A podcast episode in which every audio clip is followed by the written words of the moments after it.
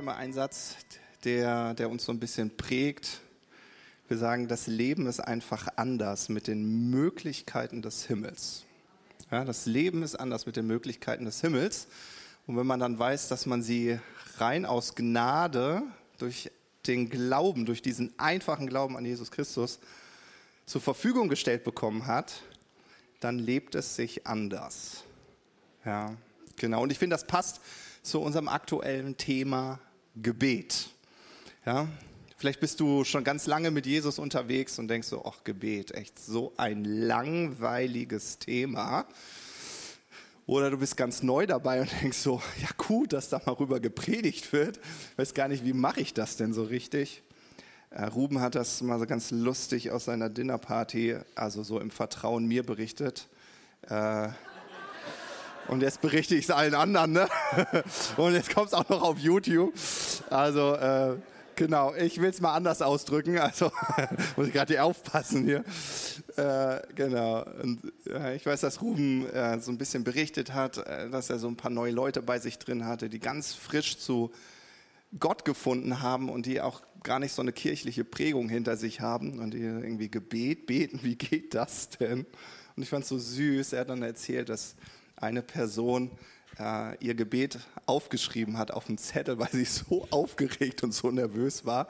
Äh, ich weiß nicht, was soll ich denn gleich beten? Ne? So, jeder, glaube ich, hat so seine Geschichte. Äh, ich möchte aber heute mal mit einem, äh, mit einem Testimony starten, die mir so ein bisschen diese, diese Kraft von Gebet so vor Augen gemalt hat. Ich war gerade Anfang 20 und ich war auf so einer großen Konferenz mit ich glaube, es waren circa 3000 Menschen. Ja, also schon eine Hausnummer. Ne? Und was mich so richtig geschockt hat, plötzlich rief während dieser Konferenz, während der Veranstaltung, die Gouverneurin des Bundesstaates Nuevo León aus Mexiko an.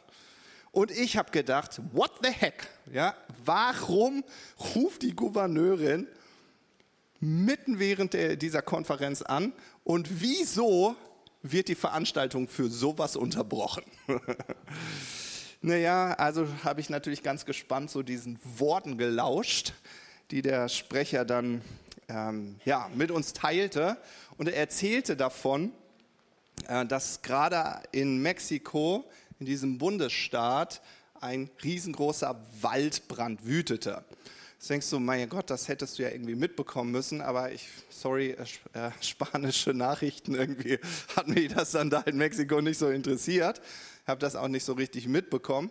Und übrigens ist Mexiko fünfmal so groß wie Deutschland. Ja, also dann denkst du, okay, in dem Bundesstaat brennt es, dann ist es nicht gleich vor deiner Haustür. Ne? Okay, aber sie, sie rief an und sagte, es wütet ein Waldbrand und wir können ihn nicht löschen. Es ist unmöglich und der, der rast mit einer Feuergewalt auf eine Stadt zu und wir können sie nicht mehr retten. Bitte betet. Dann denkst du so, ja, okay. Naja, was macht man als guter Christ? Man betet. Ja, also stehen wir da mit 3000 Menschen und beten. Wirklich ein kurzes, präzises Gebet. Ja, bitten Gott um sein Eingreifen. Und ganz wichtig für euch zu wissen ist, dass der Wetterbericht gesagt hat, dass es die nächsten 14 Tage nicht regnen wird. Also es gab, es gab kein Anzeichen dafür, dass es regnen wird. Einfach nur Sonne, blauer Himmel und richtig, richtig heiß. Ja, wenn ich richtig, richtig heiß meine, dann meine ich 45 Grad und wärmer. Ja. Und dann hat die Gouverneurin mit so einem, ich glaube, wahrscheinlich wird es so ein Holzstock gewesen sein. Ich weiß nicht, ob es ein Holzstock war, aber sie hat es irgendwie gemacht. Hat sie, äh, sie war an dieser Stelle in, in Entfernung zu dem Feuer, hat es gesehen und von da aus hatte sie halt angerufen, ganz live. Und dann hatte sie so einen Fisch in den Boden geritzt. Ja, Fisch, ja, wenn du vielleicht noch nicht so lange mit Gott unterwegs bist, ist so ein typisch christliches Zeichen. So, und das hat sie da irgendwie so reingeritzt, so im Glauben, bis dahin kommt das Feuer und nicht weiter. Also beten wir dieses kurze Gebet und dann war das für mich auch abgehakt. Ne? Am nächsten Morgen, die Konferenz ging ja weiter, am nächsten Morgen ruft die Gouverneurin wieder an und sagt, es ist ein Wunder passiert, es ist ein Wunder. In dem Moment, wo ihr angefangen habt zu beten, ist irgendwie eine Wolke am Himmel erschienen. Und diese Wolke wurde immer größer, größer, immer dunkler, immer schwärzer. Und dann hat es angefangen zu regnen und so doll und so intensiv, dass die Waldbrände gestoppt werden konnten. Ja?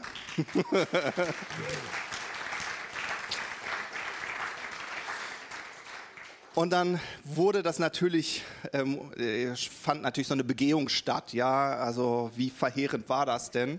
Und dann fand man heraus, dass das Feuer bis zu dem Fisch gebrannt hat und keinen Zentimeter weiter. Also es war ein unglaublicher Moment und ich dachte so, okay, Gebet scheint zu funktionieren, ja.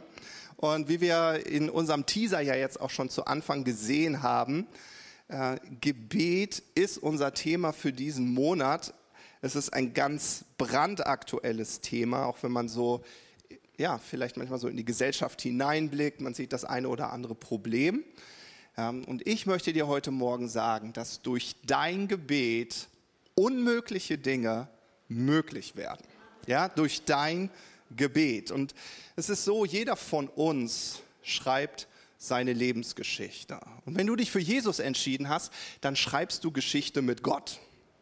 Und ich empfinde, dass Gebete immer so wie Meilensteine auf deiner Reise mit Gott sind. Wenn ich dich jetzt fragen würde, was hast du mit Gott erlebt, dann würdest du sagen, ah ja, da habe ich gebetet, da habe ich gebetet und da habe ich gebetet und dann ist das passiert, dann ist das passiert und dann sage ich ja, okay, und was hat sich dadurch verändert? Ja, das war irgendwie ein definierender Moment für mein Leben. Irgendwie hat sich da meine Beziehung mit Gott verändert, ja. Und deswegen finde ich, dass Gebete einfach wie Meilensteine auf unserer persönlichen Reise mit Gott sind. Und ich erzähle euch mal ein Zeugnis aus meinem Leben. Das ist das Früheste, an das ich mich erinnern kann. Und zwar, äh, mein Vater ist auch Pastor und wir haben äh, damals eine Frau besucht, die bei ihm in der Kleingruppe war. Ja, also bei uns heißt es Dinnerparty, dort nannte man sie Hauskreise. Und äh, wir haben die so besucht. Mein Vater hat mich einfach mitgenommen. Ich glaube, ich habe da noch mit so einer Duplo-Eisenbahn gespielt oder so. Und bekomme nur mit, ich hatte immer schon so, ich war neugierig, bin immer noch neugierig. Also meine Ohren sind immer riesig wie Elefantenohren. Ich kriege irgendwie immer alles mit. Und dann höre ich da so zu und dann höre ich, wie die Frau sagt, ah, ich habe Zahnschmerzen, höllische Zahnschmerzen und so. Und mein Vater, ich liebe ihn, der glaubte an die Kraft des Gebets. Er immer so, haha, kein Problem. Matthias! Und ich so, guck schon zu ihm hin. Guck mal, die Frau hat Zahnschmerzen, geh mal hin und bete. Und es war selbstverständlich in unserer Familie, dass wir gebetet haben. Ja, also gehe ich dann mit meinem kindlichen Glauben hin, Flosse, patz, auf die Backe. Nein, nicht so doll, ich war ein Kind. Ja, schön vorsichtig. Und dann, ich glaube, ich war fünf Jahre alt und dann habe ich einfach gesagt, Zahnschmerzen weg. In Jesu Namen. Amen. Das war mein Gebet. Also bin, und dann bin ich wieder spielen gegangen. So macht man das als Kind. Ja, nicht so kompliziert, nicht so, nein, so was ist einfach klar. Gott erhört das. So, und ich, ich laufe gerade weg und dann sagt die Frau, hä? Meine Zahnschmerzen sind weg. Und ich weiß nicht, ich glaube nicht, dass ich so davon überrascht war, aber ich frage mich immer, war die Frau eher überrascht, oh, das Gebet hat gewirkt, oder ich? Ja, und für mich war das so, so, auch natürlich so ein definierender Moment, so ein Meilenstein, wo ich gesagt habe, ja, ich weiß, dass Gott heilt. Ja, wenn, wenn wir beten, dann wirkt Gott. Ian Bounds, ein amerikanischer Autor, Rechtsanwalt und Pastor, schrieb in einem seiner Bücher Folgendes zum Gebet. Gott hat sich verpflichtet, dem zu helfen, der betet. Wer nicht betet, beraubt sich selbst der Hilfe Gottes. Hm. Spannendes Zitat, oder? Ich finde, Martin Luther bringt das nochmal auf eine ganz, ganz andere, höhere Ebene. Martin Luther hat gesagt, Christen, die beten, sind wie Säulen, die das Dach der Welt tragen. Ja? Also wenn du dich fragst, ist mein Gebet wichtig, macht das einen Unterschied? Und du würdest dich mit Martin Luther mal so unterhalten, der würde dich wahrscheinlich schütteln. Vielleicht würde er dir auch mal eine klatschen und sagen, werd wach. Natürlich. Christen, die beten, sind wie Säulen, die das Dach der Welt tragen. Ja?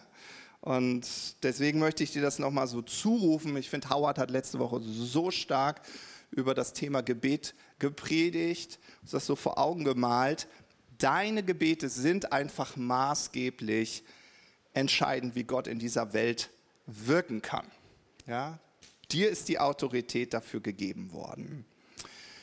Ähm, und wenn wir über Gebet nachdenken, dann mag das vielleicht sein Gebet für deine persönliche Situation oder es ist Gebet für jemand anderen oder für eine Situation. Ja, vielleicht beobachtest du gerade den äh, Ukraine-Krieg und denkst darüber nach, hm, ja, da irgendwie muss doch was passieren. Äh, August Toluk, ein bekannter deutscher protestantischer Theologe aus dem 19. Jahrhundert, der durfte sogar an der Universität in Halle lehren, hat gesagt, Fürbitte heißt Teilnahme an der Weltregierung Gottes. Das ist immer so eins meiner Lieblings, wo ich denke, oh, okay, Martin Luther, du warst schon nicht schlecht. Aber der August hier, der toppt das Ganze nochmal. Ne? Also, wenn du betest, ja, dann bist du mit Gott zusammen unterwegs und er nannte es, Mann, das ist Teilnahme an der Weltregierung Gottes. Dafür musst du nicht Politiker werden, dafür musst du nicht bei uns in den Bundestag einziehen. Es kann jetzt gerade da sein, wo du sitzt, wenn du einmal innehältst und den Mut hast zu beten, ist das die Dimension, die Gott sieht. Ja? Du hast Anteil an seiner Weltregierung. Und ich möchte heute ein paar Punkte mit euch beleuchten, die uns einfach so ermutigen sollen, mehr zu beten. Und ja, diesem ganzen Thema Gebet mehr Raum zu geben, es von Herzen zu umarmen. Deswegen finde ich, Gebet ist echt Herzenssache. Eine biblische Geschichte, die mich immer wieder so fasziniert, das ist die Befreiung von Petrus aus dem Gefängnis. Ja, ihr könnt die mal in Apostelgeschichte 12 für euch in Ruhe nachlesen. Ich fasse sie einmal kurz zusammen. Der große Jünger von Jesus, er war wahrscheinlich nicht sein Lieblingsjünger, aber meiner wäre es gewesen. Simon Petrus, der Hitzkopf, sitzt im Gefängnis. Und was macht die Gemeinde? Sie betet inständig. Halleluja. Das ist schon mal ein gutes Zeichen. Sie, sie beklagt sich nicht, sie jammert nicht, sie betet. Sehr gut. Und wofür beten sie? Natürlich, dass Petrus irgendwie befreit wird. Nun, wenn du die Geschichte liest, dann erkennst du, dass Gott die Gebete erhört. Und auf wundersame Art und Weise wird Petrus aus dem Gefängnis herausgeführt. Und Petrus geht dann dorthin, wo die Gemeinde sich versammelt hat, um zu beten, klopft an die Tür, hofft, dass jemand aufmacht. Ich meine, die haben wahrscheinlich so laut gebetet, dass sie vielleicht das Klopfen nicht hören, wer weiß. So, aber jemand hört es, die Dienerin des Hauses. Ja, und sie geht dann zur Tür, öffnet die Tür nicht, aber hört Petrus Stimme. Wahrscheinlich hat sie gefragt, wer ist denn da? Ja, die wurden ja damals zu der Zeit verfolgt. Kann schon sein, dass sie nachfragt, wer ist denn da? Und dann heißt es, dass sie erkannte, dass es Petrus ist, nämlich anhand seiner Stimme. Und sie ist so begeistert, also rennt sie zurück ins Haus ja, und schreit voller Freude ins Haus, es ist Petrus, Petrus steht vor der Tür. Und wisst ihr, was die Reaktion der Betenden war? Du spinnst doch, du bist doch nicht mehr ganz bei Verstand. Ja, das ist was, wie, wie die Gemeinde reagiert hat. Und Petrus war hartnäckig. Ich weiß nicht, ob er schon angefangen hat, mit dem Kopf gegen die Tür zu klopfen. Der Hitzkopf, er klopfte unaufhörlich und dann öffnen sie die Tür. Und dann heißt es in der Bibel einfach, und alle waren erstaunt. und wisst ihr, warum ich diese Geschichte so liebe? Ich finde, diese Geschichte zeigt mir, dass Gebet Macht hat, ob du es glaubst oder nicht. Gebet hat Macht, ob du es glaubst oder nicht. Deine Worte haben Macht. Ja? Und mich ermutigt das auch, dann zu beten, wenn ich keinen Glauben habe. Ja, es gibt manchmal Situationen, wo ich denke, irgendwie, ich, wieder mit dem Waldbrand, da hatte ich, hatte ich keinen Glauben. Ich, ich bete einfach mit. Ja, ich mache mal mit. Ja, und ich will dich ermutigen, bete auch, wenn du keinen Glauben hast. Ja, und dann erinnerst du dich an dieses tolle Zitat, dass Gott sich verpflichtet hat, dem zu helfen, der betet. Aber wer nicht betet, dem kann Gott nicht helfen. Also beten. Ja. Und ich weiß nicht, wie es dir geht. Mir geht das manchmal so, dass ich das Gefühl habe, dass ich für manche Situationen einfach wenig Glauben habe. Aber das ist nicht schlimm. So ging es auch ganz vielen zu Zeiten Jesu. Ja, selbst den Jüngern, die mit Jesus unterwegs waren, die hatten Probleme. Obwohl sie gesehen haben, was für Werke Jesus gewirkt hat, kam immer wieder so dieser Moment, wo sie sagten, stärke unseren Glauben. Jesus, wir brauchen, wir brauchen irgendwie deinen Glauben. Also, uh, dein Level ist so unglaublich. Und das wollen wir uns jetzt einmal kurz anschauen. Und zwar lesen wir das in Lukas Kapitel 17 ab Vers 5. Da heißt es, die Apostel, ja, also das heißt, das war schon, also die waren schon länger mit Jesus unterwegs. Ja. Erst waren sie Jünger, dann hat er sie gesagt, ihr seid Apostel. Das Wort Apostel bedeutet Botschafter. Ja? Er hat sie ausgesandt, selber zu beten. Und hier heißt es, die Apostel baten den Herrn, stärke unseren Glauben. Da sagte Jesus zu ihnen, wenn euer Vertrauen nur so groß wäre wie ein Senfkorn. Vielleicht seht ihr es hier auf der Folie. Vielleicht ganz klein. Der Senfkorn, der ist klitzeklein. Und er sagt, wenn euer Vertrauen nur so groß wäre, und da habe ich das Gefühl, das kann ich aufbringen. das schaffe ich. Ja, dann sagt er, könntet ihr zu diesem Maulbeerfeigenbaum hier sagen, zieh deine Wurzeln aus der Erde und pflanze dich ins Meer und er würde euch gehorchen. Aha, okay. So stärke ich meinen Glauben also. Danke, Jesus. Da muss ich erstmal nochmal drüber nachdenken. Okay, es reicht kleiner Glaube. Ich glaube, eine wichtige Schlussfolgerung. Aber dann merke ich, okay, ich muss meinen Glauben irgendwie einsetzen. Er sagt, sprich, so wie wir heute in unserem Lobpreissong gesungen haben, ne? wenn ich zu dem Berg spreche. Ich kriege den Text nicht, das ist zu neu, das Lied, aber richtig klasse, Joscha. Ja, so, darum geht es. Ich muss meinen Glauben einsetzen. Und dann fährt er fort in Vers 7. Da sagt Jesus, wenn einer von euch einen Sklaven hat und dieser vom Pflügen oder Schafe hüten zurückkommt, wird er ihm vielleicht sagen, komm gleich zum Essen. Vielmehr wird er zu ihm sagen, mach das Abendessen fertig, binde dir eine Schürze um und bediene mich am Tisch. Wenn ich fertig bin, dann kannst auch du essen und trinken. Und bedankt er sich vielleicht bei seinem Sklaven, dass er das Befohlene getan hat? Ich meine nicht. Und jetzt denkst du, okay, Jesus, was versuchst du mir denn jetzt zu sagen? Meine Frage war doch, stärke meinen Glauben. Erst soll er nur so klein sein wie ein Senfkorn, dann soll ich zu so einem Maulbeerbaum sprechen, jetzt fängst du mit einem Sklaven an, was soll mir das denn sagen? Okay, ich helfe euch. Ist das nicht gut? Dafür bin ich ja hier. Ich helfe euch. So. Jesus hat natürlich Bilder aus ihrem Leben genommen. Ja, der Maulbeerfeigenbaum, der wächst in Israel. Und es war ein, ein wirklich großer Baum. Ja, wenn, wenn, man, wenn er vielleicht in Deutschland gelebt hätte, dann hätte er die Eiche genannt. Versteht ihr? Dann hätte er gesagt, naja, klein und daraus wird eine Eiche. So, für die war das der Maulbeerfeigenbaum. So, okay. Und dann nimmt er das Bild des Sklaven und Gott sei Dank haben wir hier keine Sklaverei mehr so in der Form, wie wir sie haben. Eigentlich haben wir sie immer noch, das wisst ihr. Ich will jetzt aber hier kein politisches Thema aufmachen. Ähm, aber damals war das gang und gäbe, dass wohlhabende Menschen Sklaven hatten. und, das, und weil das so ein natürliches Bild war, haben sie gefragt, ja, okay, ja klar, nee, jetzt verstehe ich, was du meinst. Ich soll mein, meinen Glauben und meine Gebete wie einen Sklaven behandeln. Ja, wie haben die einen Sklaven behandelt? Na, die haben dem Sklaven gesagt, was er tun soll. Das war ganz normal. Und so malt Jesus ihn vor Augen und sagt, warte mal, so ist dir der Glaube gegeben, so ist dir, sind dir deine Worte gegeben.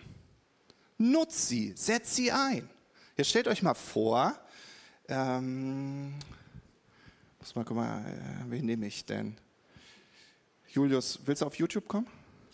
Dann komm auf YouTube. ja, auch hier kommt man ins Fernsehen. du musst, äh, wir gucken einmal, dass du hier gut in der Kamera bist. Guck mal, stellt euch vor, Julius wäre mein Sklave. Nicht, dass das sein wollen würde. Jetzt stellt euch mal vor, und das war ja die Haltung eines Sklaven. Ein Sklave war immer, die Ohren waren offen, so beschreibt das auch die Bibel. Ein Sklave, der dich liebte, ich hoffe, dein Glaube liebt dich, der hat offene Ohren gehabt und der hat immer auf die Anweisung gewartet. Was wäre denn, wenn ich ihm keine Anweisung gebe? Was wird, was wird denn mein lieber Sklave Julius machen? Was, was? Rumstehen, sehr gut. Was wird er machen? Nichts, gar nichts. Ja? Und dann würde der Frank mich angucken und sagen, Alter, wofür hast du den Sklaven? Sag dem doch mal, was er tun soll. Setz dich bitte wieder hin. ja.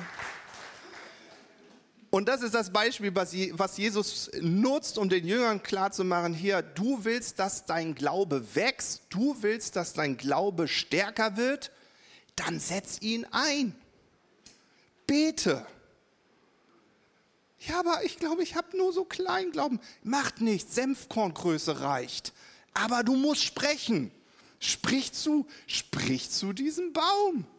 Sag dem Sklaven, was er zu tun hat ah ja, okay, ich verstehe das Bild, Jesus. Du willst, dass ich aktiv werde. Genau. Ja? Also, runtergebrochen ist das unser Thema in diesem Monat. Was ist regierendes Gebet? Gebet ist, dass du deinen Mund öffnest und dass du betest. Ja? Dass du sagst, was geschehen soll. Und ich habe ja zu Anfang meiner Predigt gesagt, Gebete sind wie Meilensteine auf unserer persönlichen Reise mit Gott. Und ich glaube sicherlich, dass vielleicht der eine oder andere von euch auch schmerzhafte Momente erlebt hat. Also er denkt so, ja, ich habe ja gebetet und irgendwie habe ich nicht das Gefühl, dass was passiert ist. Kennt das jemand von euch? Also ich habe jetzt ein paar ehrliche hier unter der, ja, sehr gut. Es, es gehört dazu, ja. Und ich will heute gar nicht so sehr beantworten, äh, warum manche Gebete erhört werden und manche nicht ich habe für mich irgendwann selbst entschieden, es so einfach zu halten wie Martin Luther. Ja? Martin Luther hat gesagt, wie ein Schuster einen Schuh macht und ein Schneider einen Rock, also soll ein Christ beten. Eines Christenhandwerk ist beten. Ja? Das, ist, das ist dein Job ob du dich danach fühlst oder nicht, ob du einen guten Job machst oder nicht. Es ist dein Job. Du bist Christ, also betest du. Du bist Christ, bist du ein Beter. Kannst du gar nicht aussuchen. Das ist so. Das ist, so einfach ist das. Und so hat Martin Luther das dann in seiner Welt beschrieben, weil da gab es so viele Schuster und Schneider und hat gesagt, ja, woran erkennst du einen Schuster? Naja, der macht Schuhe. Woran erkennst du einen Schneider? Na, der schneidert Kleider. Mhm. Woran erkennst du einen Christen? Na, der betet. Richtig. Ein Christ betet. Fertig. Und ich finde, beten ist manchmal so wie laufen lernen. Ist ja, wenn so ein kleines Kind laufen lernt. Ich weiß nicht, wie häufig so ein kleines Kind auf die Nase fällt, während es versucht, laufen zu lernen. Ist das nicht schön, die Bibel sagt, wir sollen wie Kinder werden. Was machen Kinder? Sie stehen einfach wieder auf. Es hat nicht geklappt, macht nichts, ich stehe wieder auf. Ach, ich verstehe das immer noch nicht, wie meine beiden Füße mich tragen sollen, wie bei meinem großen Papa. Macht nichts, ich probiere es nochmal. Ja? Und ich finde, dass auch in Bezug auf Gebet ein ganz, ganz wichtiger Punkt. Ja, mach dein Gebet nicht davon abhängig, ob du das Gefühl hast, dass jedes Gebet erhört wird, sondern bete einfach, weil das ist, wer du bist. Okay. Und trotzdem würde ich gern heute noch eine Sache mit euch teilen und vielleicht doch einen Versuch starten, zu erklären, warum vielleicht manche Gebete nicht erhört werden. Ähm, ich glaube, dass uns das einen Schritt weiterbringt und vielleicht auch dich in deinem persönlichen Leben mit Gott. Und das ist das Prinzip der Ehre. Wir lesen davon im 1. Petrus Kapitel 3. Und in Vers 7, da schreibt Petrus an die Männer, ihr Männer müsst euch entsprechend verhalten, damit eure Gebete nicht vergeblich sind.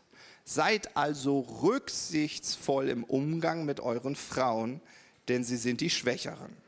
Und dann sagt er, achtet und ehrt sie, denn sie haben genauso wie ihr Anteil am Geschenk des ewigen Lebens. Ich mache jetzt keinen Ehekurs hier, ja, wenn, wenn ihr die Verse davor liest, dann seht ihr, dass es, das ganze Kapitel geht um Ehe. Ja, könnt ihr euch durchlesen, richtig klasse. Mir ist hier wichtig, dass es die Möglichkeit gibt, dass deine Gebete vergeblich sind. Hm, interessant, Petrus. Ich dachte, du willst, dass ich immer bete. Ja, ja, das will ich auch. Aber meine Gebete können vergeblich sein. Warum das denn? Und dann sagt er, okay, dann spricht er dieses Prinzip ja, der Ehre an und sagt, okay, warte mal, wenn ich einen Menschen nicht achte, wenn ich einen Menschen nicht ehre, dann ist mein Gebet vergeblich. Ja? Und ich glaube, dass wir einfach verstehen dürfen, Gebete können verhindert werden, wenn ich dieses Prinzip der Ehre missachte. Und ich finde, Jesus bringt das ganz toll auf den Punkt. Ich glaube sogar, dass Howard darüber gesprochen hat letzte Woche. Lesen das nochmal in Matthäus Kapitel 5, Verse 43 bis 45. Da sagt ihr, ihr wisst, dass es heißt, du sollst deinen Nächsten lieben und deinen Feind hassen. Und jetzt sagt Jesus aber, ich sage euch, liebt eure Feinde und betet für die, die euch verfolgen. So erweist ihr euch als Kinder eures Vaters im Himmel, denn er lässt seine Sonne über Böse und Gute aufgehen und lässt regnen über Gerechte und Ungerechte. Und ich finde, das ist auch irgendwie, es fällt mir leicht für Menschen zu beten, die ich liebe. Ich weiß nicht, wie es dir geht. Aber für Leute zu beten, hm, die es nicht so gut mit dir meinen. Ist schon ein bisschen schwieriger, ne? Aber da merke ich, dass Jesus trotzdem darum bittet und wirbt und sagt, bete auch für die, die nicht dein Bestes im Sinn haben. Ja, wo du dich vielleicht übervorteilt fühlst, wo du, wo du dich ungerecht behandelt fühlst. Bete auch für die. Ich weiß jetzt aber nicht, also muss das denn sein? Ja, darf ich nicht meine Feinde hassen? Und Jesus so, nein, ich möchte, dass du auch deine Feinde liebst. Und ich merke, diese Liebe zu haben. Ja, und ich glaube, darin verbirgt sich so dieses Prinzip der Ehre. Ja, was ist das Prinzip der Ehre? Alles, was ich liebe, das verehre ich. Ich verehre meine Frau, weil ich sie liebe. Ist so. Ja, wenn, ihr, wenn ihr einen Tag mit mir leben würdet, dann singe ich mindestens einmal am Tag irgendein Liebeslied, was mir einfällt. ich bin immer so froh, dass Liebe auch falsche Töne irgendwie vergibt. ja, du wirst mich schwärmen hören. Ähm, und das ist das Prinzip der Ehre. Also alles, was du verehrst, das liebst du. Und wenn ich merke, okay, meine Gebete können verhindert werden, wieso? Na, vielleicht, weil es mir an Liebe fehlt. Vielleicht fehlt es mir an Liebe für denjenigen, der gerade auf mich zukommt und sagt, hier bet mal für mich.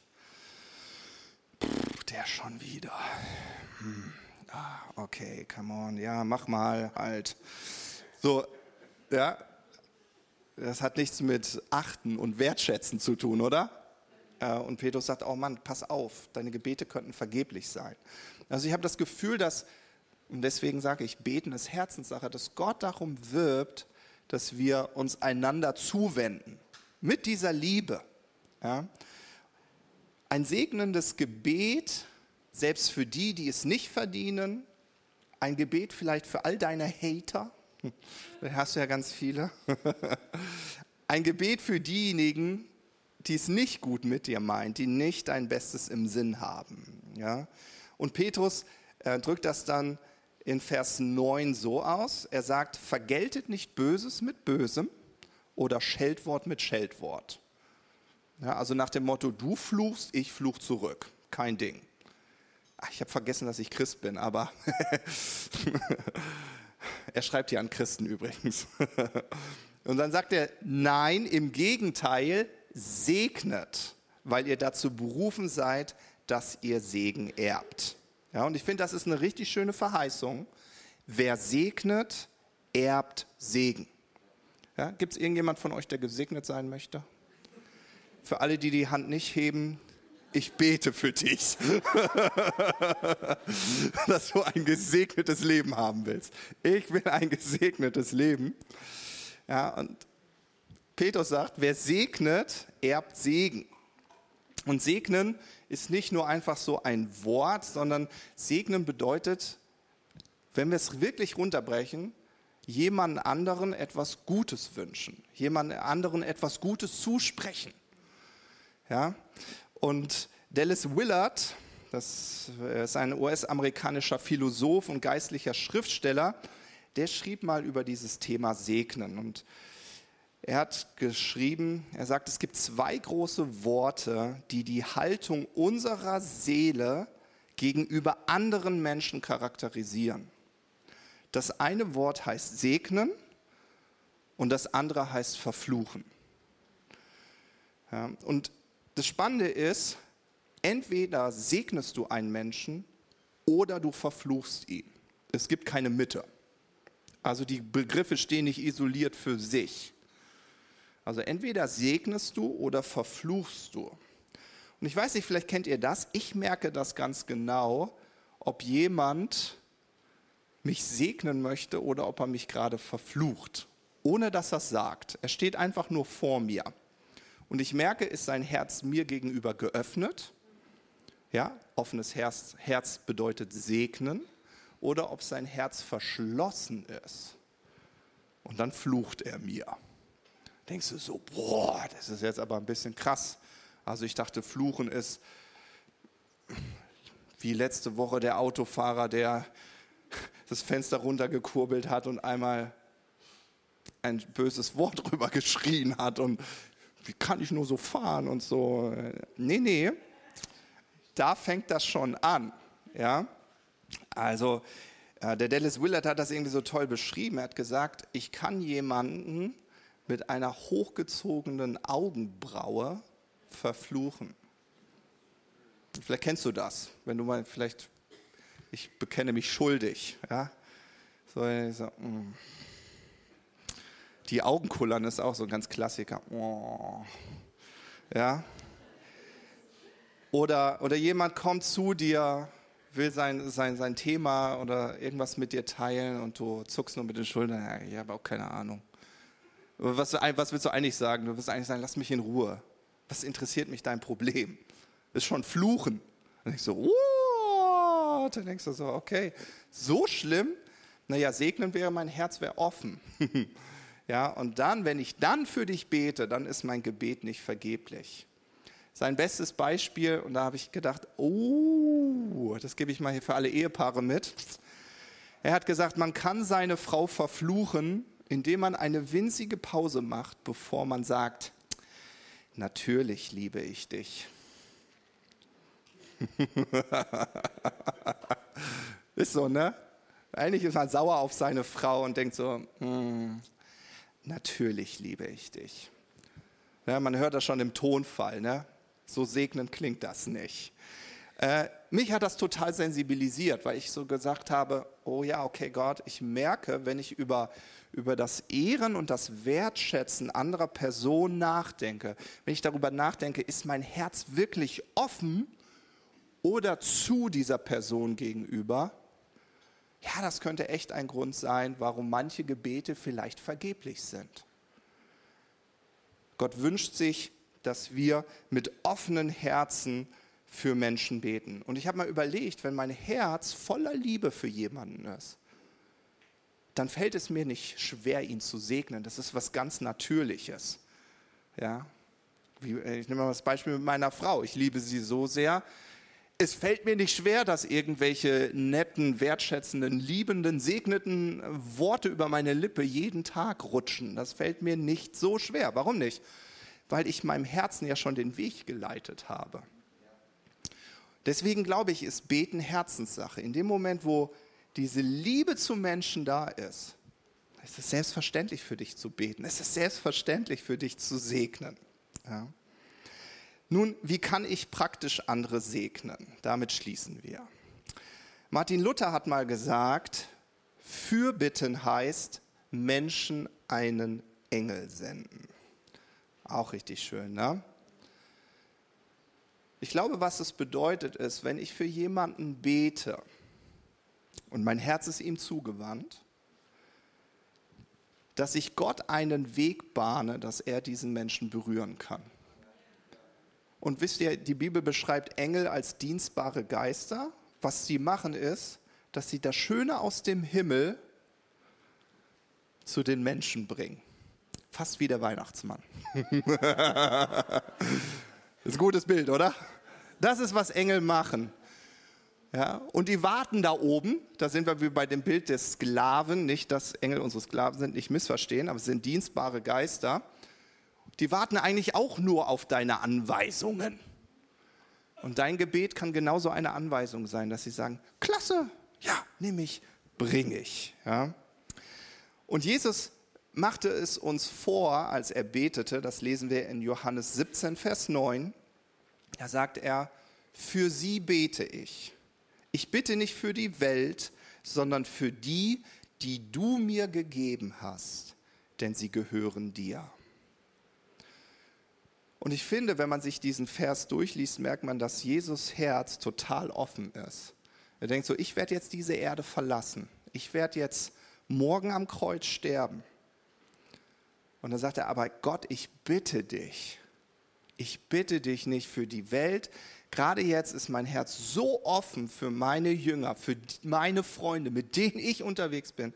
Oh, ich bitte für sie. Und ich finde, das ist ein cooler Moment, wo man mit Gebet starten kann. ja? Wen hat Gott dir anvertraut? Für wen könntest du regelmäßig beten? weil er einen Platz in deinem Herzen hat. Das kann, das kann ein Freund sein, das kann jemand aus deiner Familie sein, das kann jemand sein, der vielleicht Gott noch nicht kennt, aber wo du, wo du so eine Liebe empfindest und denkst, oh, ich wünsche mir das so von ganzem Herzen. Dass du zu Gott findest. Und wir haben vor, ich sage mal vor langer Zeit, ich glaube, es war letztes Jahr, haben wir äh, einen Flyer entworfen. Das ist die Eukos Map. Und die würde ich gerne einmal zum Abschluss verteilen lassen. Vielleicht kannst du, Easy, Schatzi, willst du auch ein bisschen laufen? Okay. Hallo, sie ist hochschwanger, muss man fragen. Und ähm, Joscha, hättest du auch Lust? Ja. Wir haben ja hier drei Flügel, also äh, für die, die bisher nur die YouTube-Predigt kennen, unsere Gemeinde hat drei Flügel, deswegen drei Leute. Äh, hast du eine für mich, Easy? Dankeschön. Und zwar ähm, könnt ihr euch das mal in Ruhe vorne durchlesen. Worum es mir geht, ist heute die Rückseite. Mache ich das gut, äh, Marcel? Kriegen wir das so ein bisschen nah? So ein bisschen scharf, wir müssen ein bisschen scharf stellen hier für unsere YouTuber. Ja, okay. Und wenn ihr auf die Rückseite einmal schaut, dann seht ihr unsere Eukos-Map oder deine Eukos-Map. Das Wort Eukos bedeutet Haushalt, Hausgemeinschaft. Es beschreibt eigentlich deinen Einflussbereich. Und dann, das ist natürlich auch beliebig erweiterbar, aber dann guckst du mal und denkst so, warte mal, in der Mitte bin ich und ich habe heute verstanden, ich bin Christ. Und weil ich Christ bin, bete ich. Hm, für wen bete ich denn eigentlich? Hm, oh, ich könnte für Freunde beten. Ich könnte aber auch mal für Nachbarn beten. Ähm, oh, ich könnte auch für meine Arbeitskollegen beten. Und für uns ist das irgendwie eine coole Möglichkeit, uns immer wieder daran zu erinnern, warte mal, ich lasse es praktisch werden. Bei uns hängt die dann immer am Kühlschrank. Dann laufe ich kurz vorbei und denke, ah, stimmt, du wolltest für, jetzt wollte ich schon Ernie sagen, du wolltest für Karl beten oder so und denkst so, ja, komm, ich nehme den Moment. Ja. Also beten ist Herzenssache und ich möchte dich einladen, diese Woche das vielleicht mal ganz praktisch werden zu lassen. Ähm, ich sage immer, äh, unser Ziel ist, die PS auf die Straße zu bringen. Nur wer es umsetzt, der lernt wirklich. Und ich hoffe, dass dieser Gottesdienst dazu beiträgt, dass du einen Schritt mehr da deiner Verantwortung nachkommst. Zum Schluss ein Zitat von Oswald Chambers. Das war einer der einflussreichsten Baptistenprediger Großbritanniens. Vielleicht, also Oswald klingt so deutsch, ne? Wahrscheinlich Oswald Chambers. Ich müsste Howard fragen. Und er hat gesagt, das Gebet ist der Atem der Christen, das Zeichen, dass wir wirklich leben. Ja? Er war sich sicher, wenn du betest, dann weiß ich, dass du lebst. Dann weiß ich, dass du gläubig an Gott bist. Ja? Das Gebet ist der Atem der Christen. Und wir wollen nicht aufhören zu atmen. Wir wollen weiterleben. Ja? Also lade ich dich ein, diese Woche wirklich für deine Liebenden zu beten. Amen. Jesus, ich danke dir dafür, dass du uns einfach so einlädst, so wie wir sind, und sagst, ach, Gebet ist gar nicht so schwer. Und ja, vielleicht mag das sein, dass wir irgendwann mal unsere Gebete auf eine Karte geschrieben haben, weil wir nicht wirklich wussten, wie mache ich das denn jetzt? Wie ist richtig, wie ist falsch? Und du uns einfach ermutigst und sagst, segne, segne andere Menschen. Und Jesus, wir wollen, wir wollen diese Verantwortung wahrnehmen. Ja, so wie wir heute dieses Zitat gehört haben, das Gebet bedeutet, dass wir teilnehmen an deiner Weltregierung. Und manchmal erscheint so unser Leben so unscheinbar. Wir sind keine großen Unternehmer, einflussreiche Politiker oder Könige oder sowas, aber deine Sicht auf unser Leben ist komplett anders. Und du sagst, wenn du betest, wenn du bittest, wenn du für jemand anderen betest, dann sendest du Engel. Du schaffst eine Möglichkeit, dass ich diese Menschen berühren kann. Und Jesus, wir wollen diese Verantwortung wahrnehmen. Und Jesus, ich danke dir, dass Beten echt Herzenssache ist. Und ich bitte dich, dass du einfach jedem Einzelnen von uns nur eine Person zeigst. Eine Person. eine Person, für die wir einfach in der nächsten Woche jeden Morgen oder am Abend oder am Mittag, jedes Mal, wenn er uns in den Sinn kommt, einfach beten. Ein segnendes Gebet. In Jesu Namen. Amen.